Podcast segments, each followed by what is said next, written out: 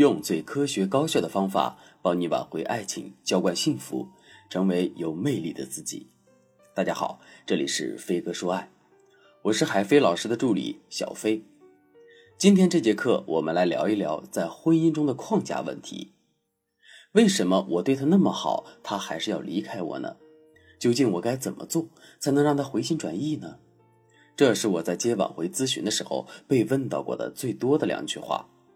事实上，很多女人直到分手的那一刻都不明白，自己一心一意地照顾着老公和家庭，而且从来没有犯过任何大的错误，怎么到最后还是难逃被抛弃的命运呢？难道是自己的价值太低，对老公的吸引力不足吗？可是当初他追我的时候，真的是使尽了浑身的解数了。而且在最开始的时候，他对我也真的挺好的。如果真的是这种情况的话，那可能并不是我们自身的价值低，而是我们在感情里的价值感过低了。价值和价值感这两者有什么区别呢？我举个例子，比如说现在有两家一模一样的服装店，可是两家店的导购员的风格却完全不一样。第一家店的导购员属于那种哀求型的。当你进入那家店的时候，他会给你端茶倒水，各种献殷勤，甚至都恨不得跪在地上求你买件衣服穿。第二家店的导购员则完全不同，非但不会对你有任何的示好，甚至态度都会有点高冷。当你从这两家店出来之后，你会是一种什么样的感觉呢？大部分人的感觉肯定是这样的：虽然两家店的衣服一模一样。但总感觉第一家店的衣服更廉价，而第二家店却很高端、很上档次。而第二家店却很高端、很上档次。通过这个例子，我们可以看到，一个人给别人的价值感，并不完全由他的价值决定，还受到另外一个因素的影响。这也就是我们今天要讲的框架。什么是框架呢？恋爱中的框架是指两个人在相处过程中为对方建立的行动限制，你对对方的行为做出的反应，让他决定自己对待你的态度。也就是说，两个人在磨合的过程中，会根据自己的意愿做出某些举动。如果你的内心觉得不满，但是你没有表达出来，他就会认为你可以接受，在接下来的相处中，依旧会做出相应的事情。直到你无法忍受。其实像这样的情况，在生活当中经常会发生。很多姑娘自身明明很优秀，却始终在爱情中处于一种低位，没有办法让爱人感受到自己的价值。当然了，我们感受不到自身价值，也不一定完全是没有框架造成的。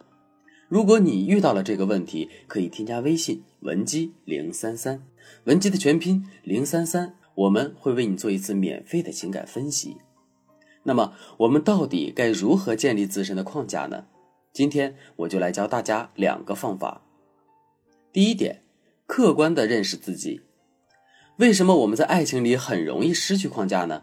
其实，一个很重要的原因是我们的内心本身是很缺乏自信的，因为对自己不够认可，所以我们会更在乎别人对我们的评价。而且更容易被别人的评价所影响。我的朋友小丽就曾遇到过这个问题。小丽今年三十五岁，名起白领，没有结过婚。上个月经人介绍，跟一个四十二岁、带着两个孩子、收入不到五千的男人相亲。按理来说，小丽各方面的条件都比男人优秀，应该有更多的话语权才对。可最终的结果却是，男人嫌弃小丽年龄太大，身材不好。更可气的是，小丽竟然也这么认为，甚至还用各种条件换取跟对方进一步发展的机会。当我们在内心不认可自己的时候，别人的任何一句负面评价都能把我们击倒，我们自身的框架更是无从建立。那怎么改变这一点呢？我们要做的就是不断给自己贴正面的标签。多跟一些可以带给自己正面反馈的事物去接触。更重要的是，我们不要把自己的这种负面情绪憋在心里，要更多的去跟别人倾诉，在沟通的过程中去了解别人对你真实的想法。第二点，明确并坚守自己的底线。一个人的框架来自于他对自己原则的坚守。我们的原则越是不可动摇，别人就越是不敢去挑战和侵犯。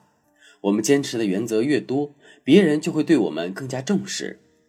很多姑娘在刚开始谈恋爱的时候，其实自身是很有原则的，只是在跟爱人互动的过程中，不断的去妥协，从而慢慢的失去了自己的框架。举个非常简单的例子，比如说，很多女人其实是不愿意做全职主妇这个工作的，在两个人刚刚结婚的时候，自己一直在坚持这个原则。可是后来，在男人一次又一次的建议之下，再加上后面两个人可能有了孩子，确实需要一个人拿出更多的时间投入到家庭当中。在这个时候，很多的女人内心就会动摇，然后我们的生活也就会因此发生巨大的改变。那如何坚持自己的原则呢？心理学上有一种破窗效应，就是把两辆完全相同的车停在马路边上，把其中一辆车的车窗敲碎。一周以后，人们发现被敲碎窗户的车子已经变得残破不堪，而那辆没有破损的车却依旧是完整无缺的。这个心理学原理告诉我们，任何一点轻微过错的存在，都会给人传递一种信息，这种信息会导致这种过错无限扩展。其实我们在坚守原则的时候，也要做到这一点。在任何情况下都不要用暂时妥协的方式去做违背自己原则的事情，那样做只会让我们的原则不断被打破。为了能够坚持住我们的原则，其实我们还需要做到一点，那就是提高自己的情商。在生活当中，我们势必要跟爱人去互动，甚至是在原则问题上进行纠缠。如果我们只是生硬的坚持自己的原则呢？表面上凶巴巴的，或者是故作强势，时间久了，爱人就会变得不敢接近我们。正确的做法是什么呢？我举个例子，当男人跟你说“我喜欢会跳舞的女生”，你会跳舞吗？那这个时候你该怎么回答他呢？如果你回答说“会呀，我会恰恰，还会爵士”，这个时候就是对方主导了话题，然后我们落入了他的框架。高情商的女生可能会这么说：“当然会了，如果你表现好的话，我不介意让你看一场独秀。”这个时候，我们就重新夺回了框架。朋友们，通过本节课的学习，你是否对框架这个概念有了更深的理解呢？如果你想了解更多的建立框架的方法，甚至学会反框架，从而在爱情里获得更多的主动权，可以添加微信文姬零三三。文姬的全拼零三三，我们会给你做一次详细的指导。好了，今天的内容就到这里了。飞哥说爱，迷茫情场，你得力的军师。